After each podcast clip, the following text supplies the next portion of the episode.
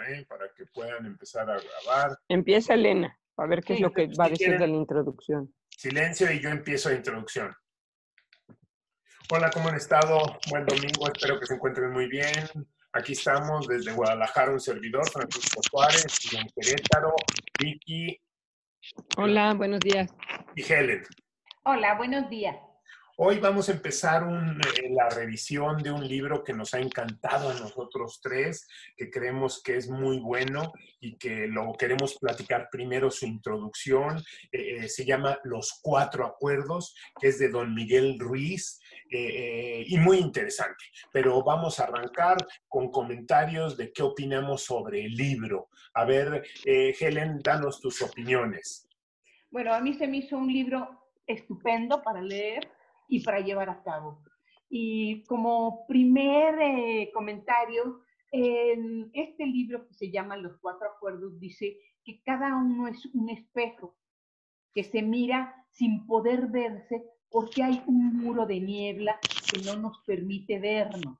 O sea, la materia es un espejo, pero hay un, un muro entre nosotros, entre el espejo y nosotros.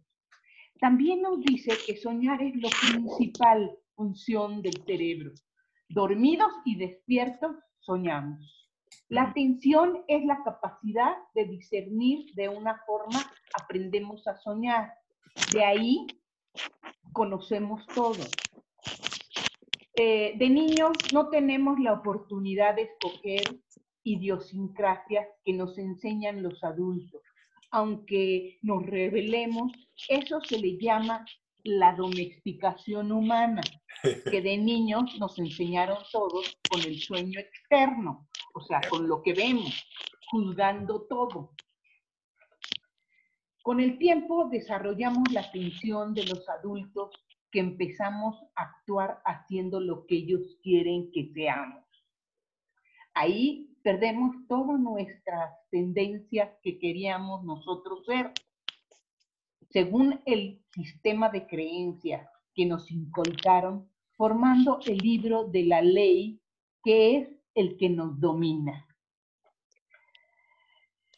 Somos víctimas a cargo con el reproche que dice no vale y nos controla nuestra vida. Incumplir ese libro de la ley hace que nos sintamos mal, ¿Cuántas veces pagamos por el mismo error? El humano es el único que paga miles de veces por el mismo error. Cierto. ¿Acaso esto es justo? Claro que no, volviendo a pagar ese mismo error miles de veces. El libro de la ley está erróneo, no debemos sufrir por eso. Aprendamos a soñar y el miedo em, está, eh, o sea, es que hay dos, dos formas de soñar. Una sintiéndonos bien y otra en el estado de miedo, que es el que nos lleva a ver el infierno en la tierra. Busquemos la belleza que está en nosotros, la verdad, veámosla, porque eh, las falsas creencias que tenemos en la mente nos impiden ver la realidad. ¿Cómo la llamaron los mayas? Un mitote. Nos resulta ver quiénes somos, que no somos libres. Hemos aprendido a vivir con una domesticación. Creamos una imagen que los demás querían que, que fuéramos. O sea, que no es una imagen real. Rechacémosla nosotros mismos. Una falta de autenticidad total maltratándonos nosotros mismos por no ser lo que queremos ser. Nadie ha maltratado más, nadie, nos, nadie ha maltratado más a nosotros mismos que nosotros mismos. Por eso debemos tener más autoestima y ser tal como somos. La personalidad es lo que crees que eres. Tenemos muchos acuerdos que tienen que recordarse. Los acuerdos del amor son los que nos hacen ser felices, los que nos hacen crecer. Los acuerdos del miedo son los que nos hacen ser infelices y sufrir. esos son los que tenemos que romper. Eh, esos acuerdos, los de miedo, nos agotan, nos quitan energía. En cambio, los acuerdos del amor nos hacen ser feliz, nos hacen disfrutar de la vida. Esos son los que debemos de reproducir más. Eh, después empieza aquí el libro a hablar de unos acuerdos. Le voy a dejar hasta ahí para que ustedes vean, digan más de la introducción del libro. Perfecto, Helen, totalmente de acuerdo. Me quiero, ¿me toca a mí o quieres tú, Vicky? Sí, tú, Paco, tú. Ah, gracias. Este, yo también estoy totalmente de acuerdo con lo que está mencionando Helen. Eh, eh, yo lo, no lo hice un resumen tan específico, sino yo de la introducción lo que me agradó mucho es que nos habla sobre la atención a la que normalmente le ponemos nuestros pensamientos, la gente normal, o al menos mi familia y toda la gente que, la mayoría de la gente que conozco, su atención la pone en los chismes, en los rumores, en las noticias, en lo que ve físicamente y no en, lo que él quiere. Entonces, al poner tu atención en ese tipo de cosas, nos está generando hábitos y problemas eh, eh, personales, ¿no? Entonces, si nosotros nos fijamos en que hay muchos robos o que diarios reportan un asesinato, híjole, pues nuestra mente está pensando en eso y pensamos que ese es el mundo en general.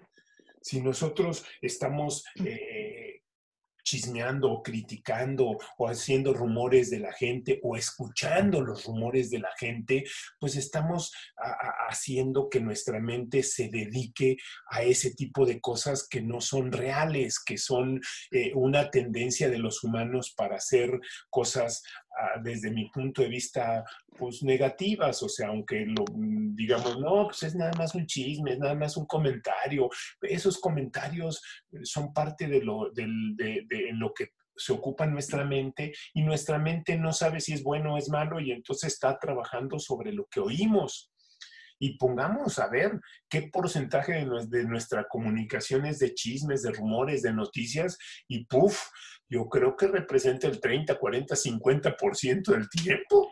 Y si a tu mente el 50% del tiempo le estás metiendo chismes, rumores y noticias negativas, pues, ¿cómo quieres tener una vida tranquila? ¿Cómo quieres eliminarte del estrés si estás oyendo que diario hay gente que roba? entonces estás, cuando me toca a mí, ya no estás diciendo si va a pasar o no, estás diciendo cuándo me toca a mí. Entonces, esa introducción de este don Miguel Ruiz me gusta mucho porque, porque nos hace em, pensar en algo que es real lo, lo, que sucede, ¿no? De alguna manera. Otra de las cosas que me agradó mucho es de que él analiza todo este, toda esta psicología basada en la sabiduría tolteca. Nunca me había puesto yo a pensar que la sabiduría tolteca tenía una repercusión en, lo espiritual para saber, para ser mejores entre nosotros, para ser mejor nuestras, más felices. Se me hizo muy interesante y eso me ha hecho empezar a buscar un poquito más sobre los toltecas porque, porque es importante. Sí, Gordadinos.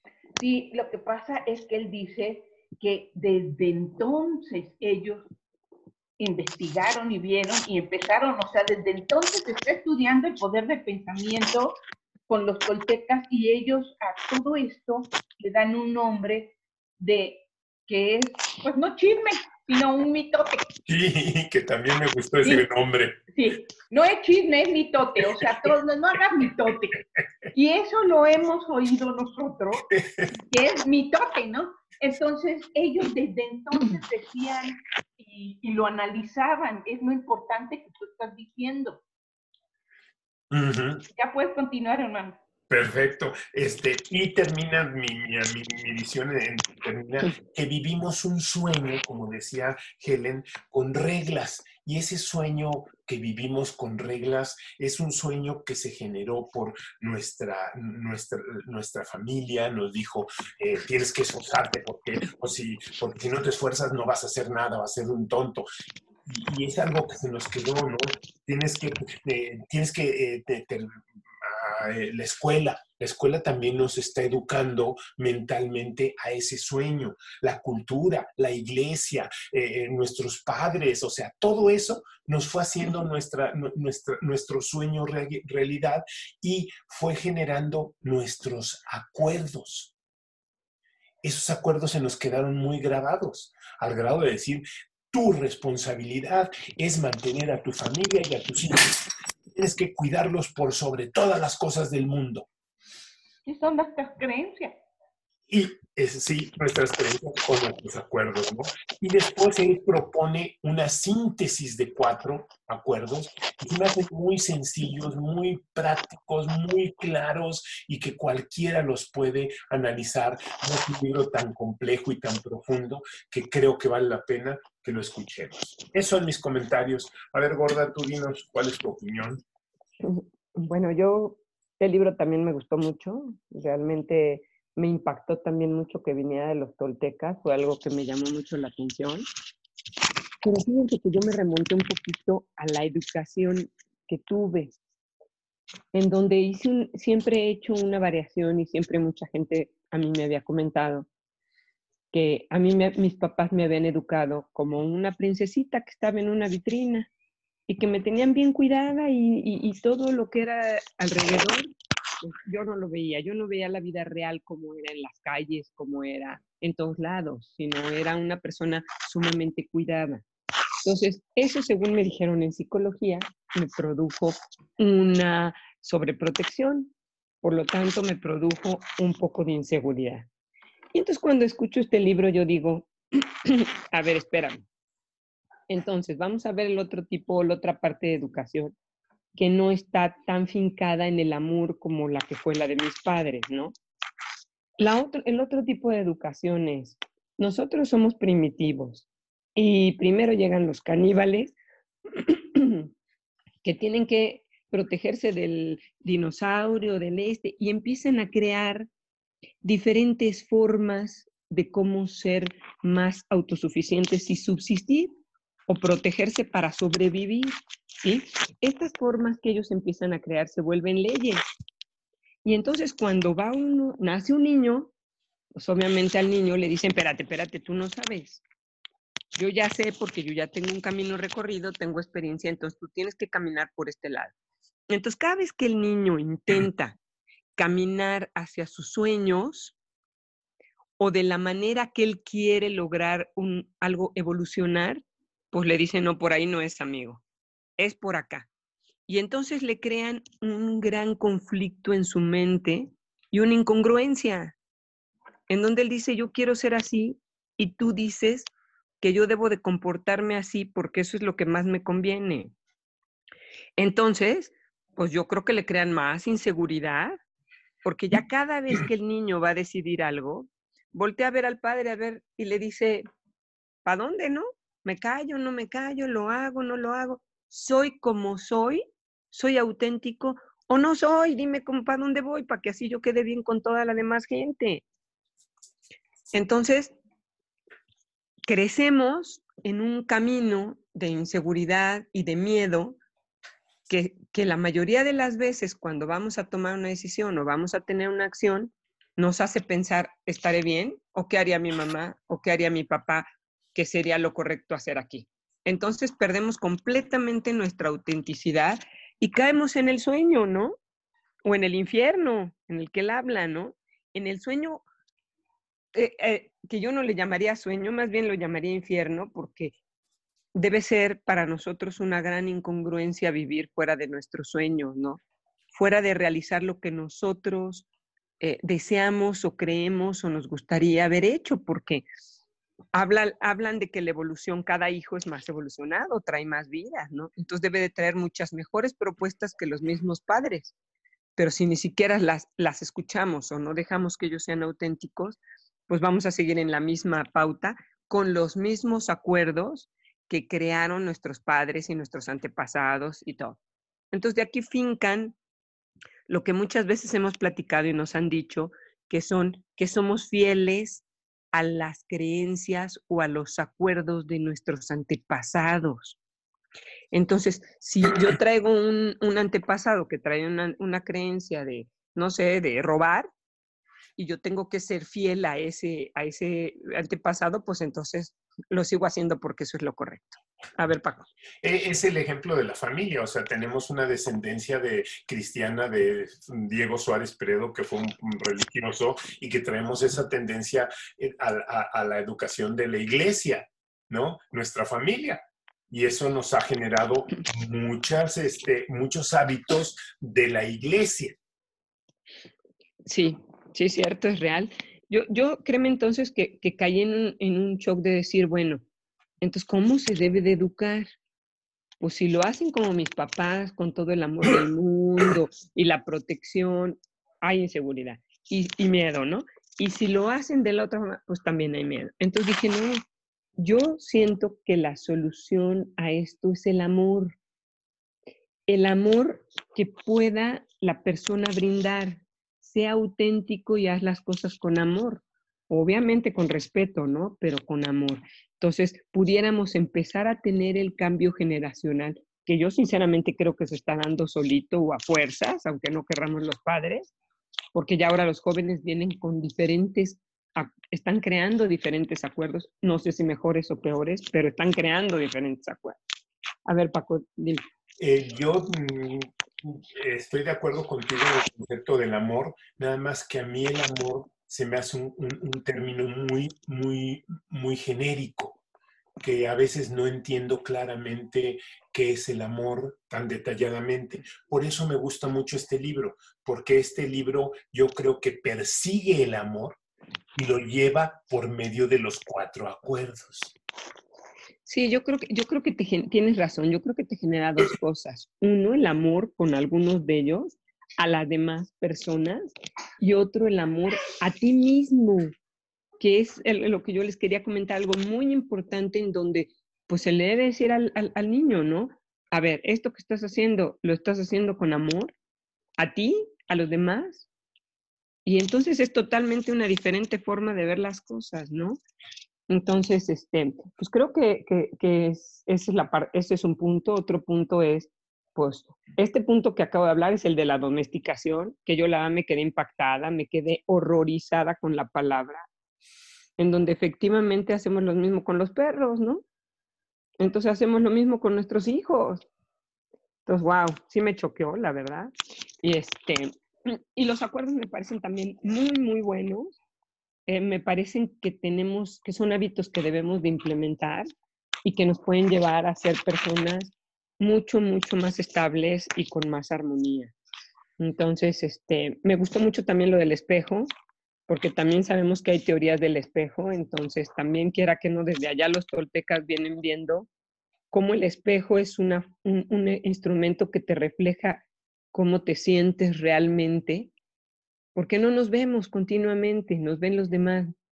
Entonces, al acercarte al espejo encuentras una forma de verte a ti mismo, cómo realmente estás haciendo las cosas, qué tan auténtico eres. Nadie te está, eh, otro punto importante es que nadie te está juzgando, ¿no? Debes de acabar, el, Elena decía algo muy cierto, el que más daño te ha hecho alguna vez eres tú mismo, porque somos los peores jueces con nosotros, ¿no? Si criticamos a los demás, pues sí, obviamente, ¿no? Pero la crítica hacia nosotros es 15 veces más fuerte, ¿no? Y yo quería comentar que yo la parte de mi tote la entendí como la incongruencia que nos hacen tener en nuestra mente, ¿no? En donde ya luego no entendemos ni para quién somos, ni para quién trabajamos, ni, hacemos lo que nos va diciendo toda la gente, ¿no? Eso es lo que yo... A ver, Helen.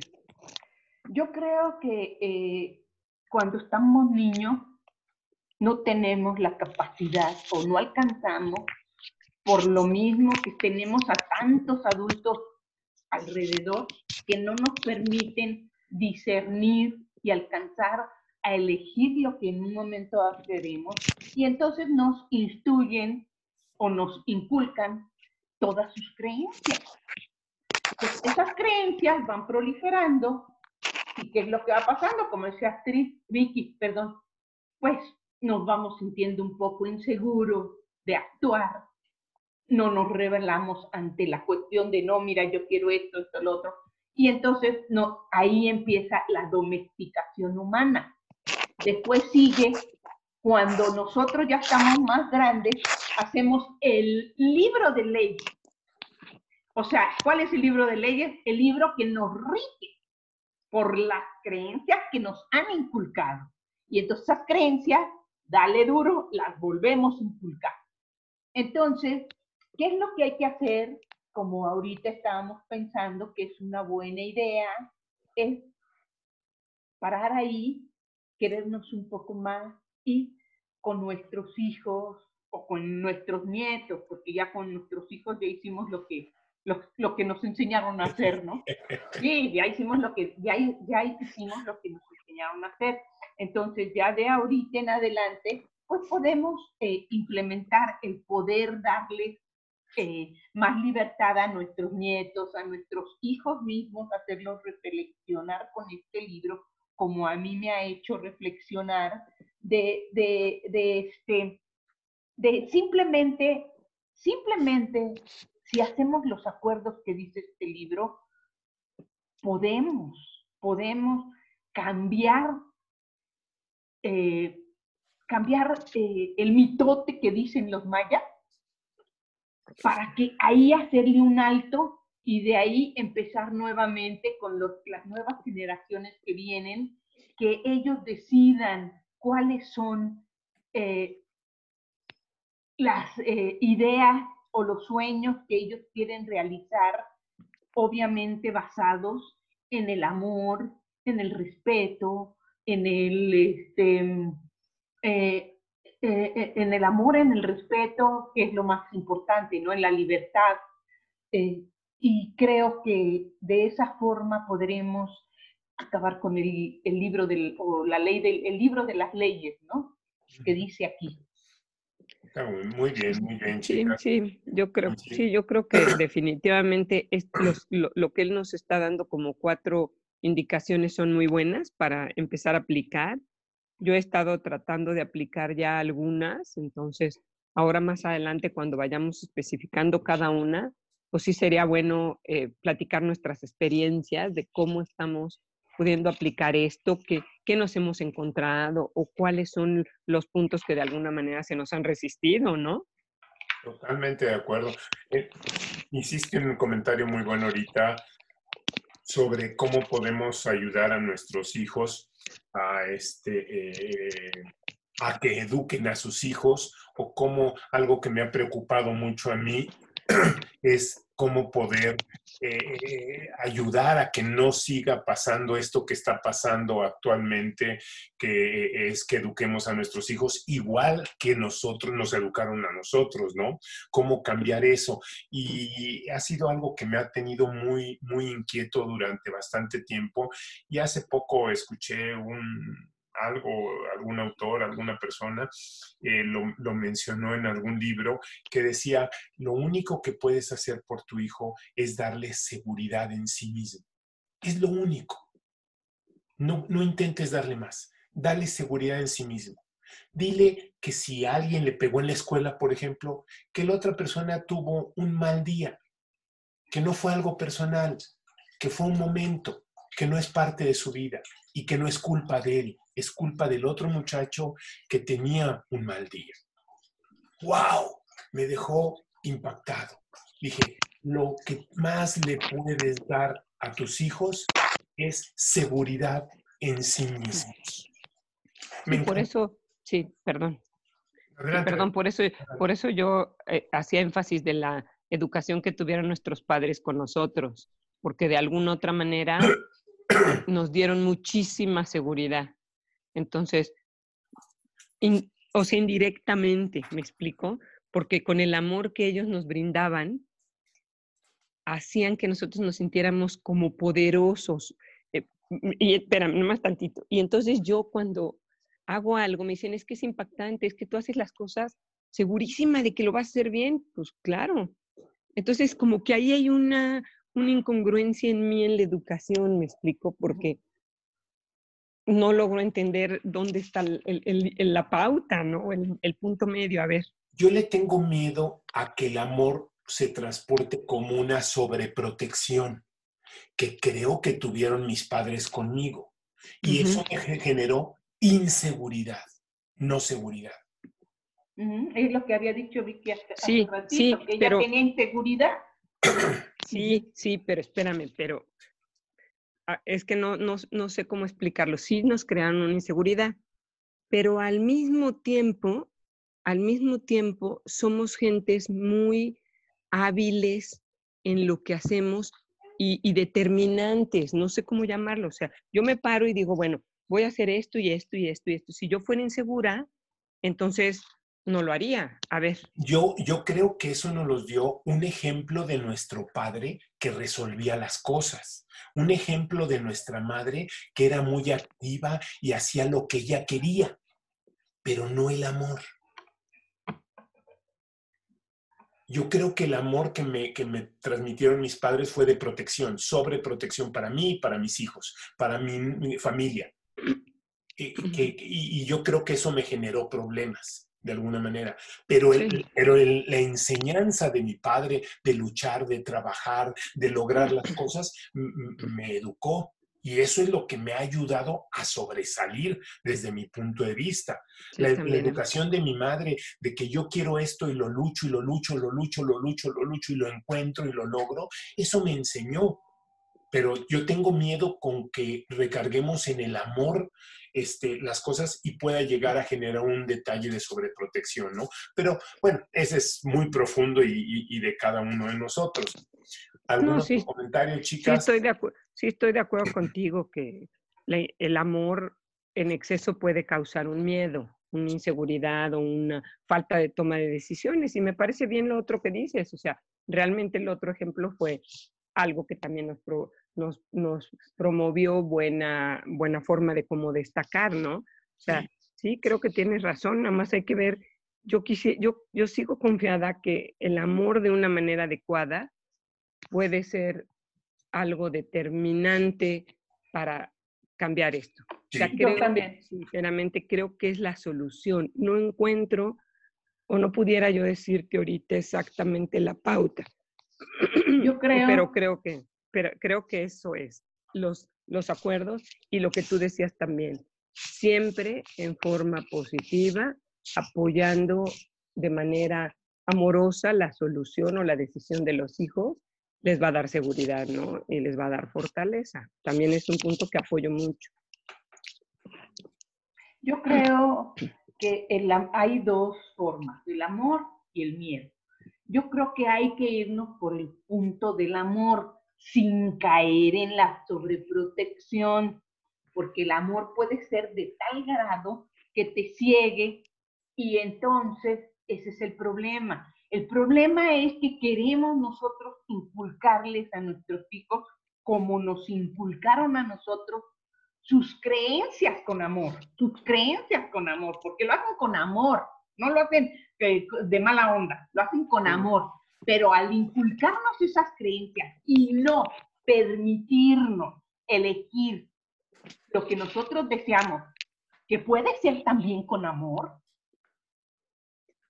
que puede ser también con amor, con respeto, con libertad, y entonces los dejamos ser auténticos.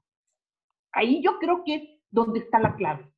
No caer completamente en el amor, sino que eh, o sea, es que ahí se, se, se, se, puede disfrazar mucho la cosa.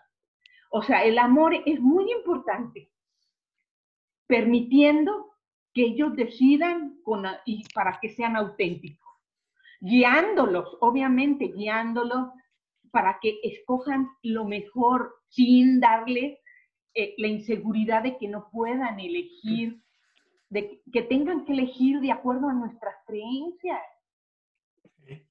O sea, ellos tienen, tenemos que ella, que ellos hagan sus creencias. Sí, yo, yo creo sinceramente que no, que inconscientemente eh, damos las creencias. O sea, yo creo que necesitamos retomar el punto, aparte de estos acuerdos que se me hacen magníficos y todo lo que estamos diciendo, creo que tenemos que retomar el punto de observar, enseñar a nuestros hijos a observar. A ver, observa qué te puede traer esto, defínelo, haz un análisis y entonces vamos a analizarlo. Yo estoy abierto a analizar tu punto de vista, a verlo. Tampoco te puedo dejar hacer lo que tú quieras, ¿no?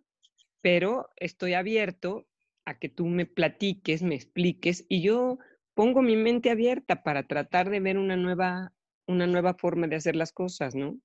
Claro. Pero este, esto es algo muy complicado para nosotros y obviamente mucho más complicado para la gente que no, no se dedica a, a, ver estos puntos, ¿no? Como nosotros. Entonces, por eso el libro de los cuatro acuerdos es magnífico, porque es sencillo, es fácil, todo el mundo lo entiende y, y, y, es una base de respeto impresionante a las demás personas, a tu persona, ¿no? Y, y a, a, a, la Yo forma creo que de, empezando de por crecer. ti. Empezando Sí, por eso ti. te digo. Ujú. Es, es un magnífico libro de respeto, de, de, convivencia. Yo cuando pensé en los toltecas dije, wow, eran una sociedad los mayas, entonces. no los toltecas. No, los toltecas, son los toltecas, no los mayas, los toltecas. Este, son un, un, una, un, un grupo de personas que, que juntos están buscando cómo, cómo convivir de mejor manera, a lo mejor porque eran una, pues eran poquitos, yo supongo, ¿no? Pero entonces esto, esto es algo magnífico que ellos crearon y que definitivamente debemos de seguir. Yo estoy empezando y me doy cuenta de muchos errores que tengo en el camino en base a estos acuerdos y que es algo que me va a ayudar mucho. Entonces, por lo tanto, lo recomiendo muchísimo para toda la gente, jóvenes, adultos, eh, papás, para toda la gente creo que es algo primordial para que podamos empezar a desaparecer lo que es el, mitote que tenemos en la cabeza. Entonces tú decías, Paco, ¿qué podremos hacer? Recomendar, regalar, platicar sobre este libro para que así la gente empecemos a tomar acuerdos de respeto y de cariño hacia los demás y hacia nosotros. No sé, no sé qué tan bueno sea que concluyamos este, este, video diciendo que sería bueno que pusiéramos un cartelito en nuestras casas diciendo el acuerdo de esta casa son estos cuatro acuerdos. Sí, sí, para sí. fomentarlo Sí, y de claro. menos la duda va a generar. Sí, se me hace buena idea también, se me hace buena idea. Gracias por todo. Este, nos despedimos porque ya vamos a, a terminar. Este, las siguientes semanas vamos a empezar con cada uno de los este, eh, acuerdos y espero nos sigan escuchando. Adiós, chicas, despídanse. Adiós, Adiós, buen domingo. noches, buen domingo. Bye. Bye.